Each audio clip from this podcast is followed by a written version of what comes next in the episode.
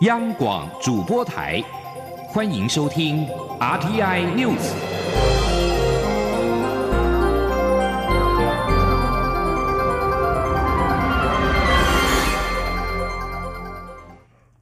各位好，我是李自立，欢迎收听这一节央广主播台提供给您的 RTI News。政府明年元旦起开放含莱克多巴胺美国猪肉跟三十个月龄以上的美国牛肉进口台湾。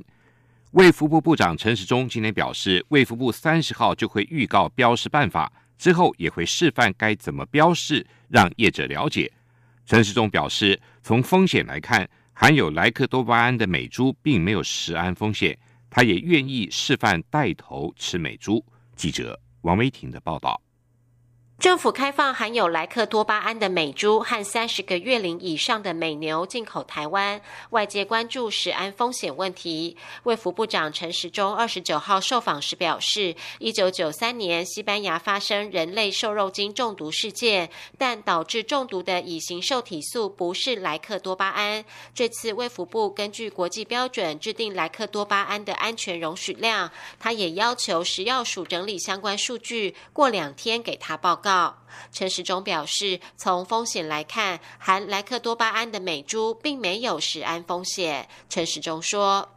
然后第一，我们当然是会用世界，因为我们就要跟世界做连接嘛，哈，所以大家会用 Codex 的标标准，然后来检测、检视了，哈，来算我们的饮食量啊等等的，把它算进去，那达到的一定的安全的标准，我们就会采用那样的一个标准来做。那我也折成食药署这两天就以前的报告。”啊，相关的数据去做整理，那过两天给我报我报告，那我再来做一个判断。这在实际上是没有风险，就是。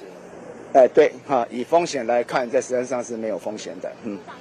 政府开放美猪进口，在野党立委要求官员应该带头吃含莱克多巴胺美猪三个月。对此，陈时中表示没有问题，他愿意带头示范吃美猪。不过，美猪口感好像不是那么好，他比较喜欢推广台湾猪。媒体追问美国卫生部长阿扎尔访台时是否已经触及开放美猪美牛议题，对此陈时中否认，表示当时与阿扎尔讨论疫情、药物全球供供应链重整和医疗器材议题，并没有谈开放美猪美牛。中央广播电台记者王威婷采访报道。蔡英文总统二十八号宣布放宽美牛美猪的进口。美国副总统彭斯等美方高层都正面回应，表达台美间经贸协议的期待。总统今天也表示，这些强劲的支持也是具体的展现愿意解决困难贸易问题这件事对于台湾建立国际信任的重要性。蔡总统透过脸书贴文向国人强调，这个决定绝对不会以国民健康作为交换，在国际标准建立、科学证据累积充分的情况下。政府已经做好完整的风险评估跟配套措施，确保国人食品安全跟猪农生计不受影响，也会让台湾能够迈开脚步走向世界。对于猪农权益，总统重申保证，除了设立百亿产业基金跟提升竞争力的措施，也会透过清楚标示，让民众可以选择自己喜欢的猪肉制品，让台湾的养猪产业发展的更好，更有竞争力。另外，外交部今天表示，不到二十四个小时就已经获得美国共和民主两党跟政商学界人士一致强烈欢迎跟肯定。总统，嗯，包括了有美国副总统在内的彭斯等七十四位政界人士公开表达对我国政府政策的支持。政府二十八号宣布松绑瘦肉精美猪进口，引起云林县养猪户的不满。中央畜产协会。董事长林聪贤今天跟云林养猪协会沟通，表示新台币百亿元的养猪产业基金一定会专款专用，确保养猪业的发展。林聪贤说：“确保食品安全跟国人健康，保障猪农收益跟养猪业永续发展，政府是责无旁贷。”行政院昨天就已经要求卫福部、教育部等相关部会落实强制食物来源标示。做好食安维护，保障国人健康。政府将松绑含莱克多巴胺，也就是俗称的瘦肉精的美国猪肉进口，但是台中市不跟进，坚持零检出。行政院发言人丁一鸣今天表示，平等互惠是经贸自由化的前提，在明年元月上路以前，会持续跟各界，包括地方政府沟通。另外，国民党主席江启臣今天表示，开放美猪美牛进口是重大的国情决定。国民党立院党团将会要求蔡英文总统到立法院进行国情报告。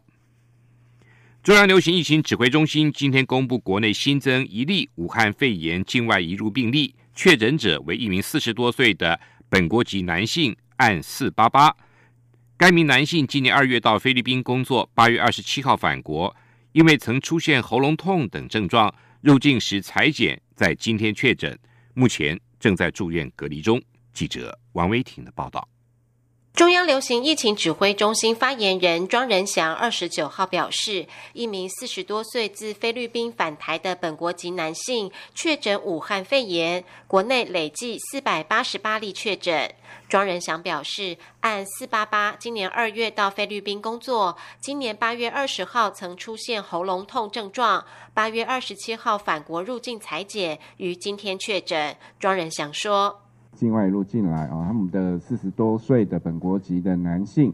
按四八八。那他今年呃二月到菲律宾工作，八月二十七号返国。那他在菲律宾当地八月二十号的时候有出现喉咙痛的一个症状哦，不过在一两天之后就有改善哦，他也未在当地就医。那八月二十七号呃从机场入境之时。呃，有告主动告知，那也有在机场做裁剪，那裁剪之后就到我们的集中检疫所隔离。那今天确诊哦，那目前个案并没有不适的症状，还在隔离当中哦。庄仁祥表示，已经掌握与案四八八同班机接触者十六人，其中十一人前后两排座位旅客列为居家隔离对象，五人为机组员列为自主健康管理。捷克参议院议长维特奇三十号将率领九十人的访问团来台访问，外界关注防疫措施规划。庄仁祥表示，捷克团三十号搭乘包机来台。入住饭店后，将派医师至饭店特定空间帮访问团员裁剪。九月一号还会再裁剪一次。庄仁祥表示，捷克团人数虽多，但是防疫规格不输给之前的美日团，且在台湾参访期间固定专车接送，外交部也会派人随团接待。指挥中心之前也已经去参访地点、餐厅，了解进出动线。捷克团搭乘的电梯会特别管控，厕所也会分流。场所使用后都会清洁消毒。另外，在捷克团重要的参访点，指挥中心也会派防疫医师到场确认落实防疫措施，如有不足，会立刻透过外交部要求改善。中央广播电台记者王威婷采访报道。美国政府二十八号表示，已经认定银建业的巨擘中国交通建设集团公司等十一家中国企业是由中国军方持有或掌控，将可实施制裁。美国政府先前已经针对一批中国公司做出了类似的认定。美国国防部今年稍早认定了二十家中国大型企业属于中国军方直接或间接在美国营运的公司，其中有些由中国人民解放军持有或掌控，提供商业服务、制造、生产或出口。美国国防部的认定不会触发法则，但是，一九九九年有一项有关于会诊清单的法律规定。美国总统可以实施制裁，例如冻结清单上企业的所有资产。美国跟中国之间因为科技、贸易、外交政策等议题关系越来越紧张。共和跟民主两党国会议员共同向国防部施压，要国防部公布清单。焦点回到台湾，日本首相安倍晋三二十八号宣布请辞，执政的自民党正在商议新任总裁选举的方式，可能采取不计算党员投票的方式。但目前传出了年轻议员已经展开联署，呼吁举行党员投票，以采纳多数党员的声音。日本产经新闻报道，将会在九月一号自民党总务会开会决定前，将联署的结果提交给党中央干部。自民党党章的规定，如果总裁在任期中请辞，可以由两员的议员总会来选出。在这种选举方式下，将采集国会议员票跟每个都道府县各三票来投票，会比采纳党员投票的正式总裁选举节省时间。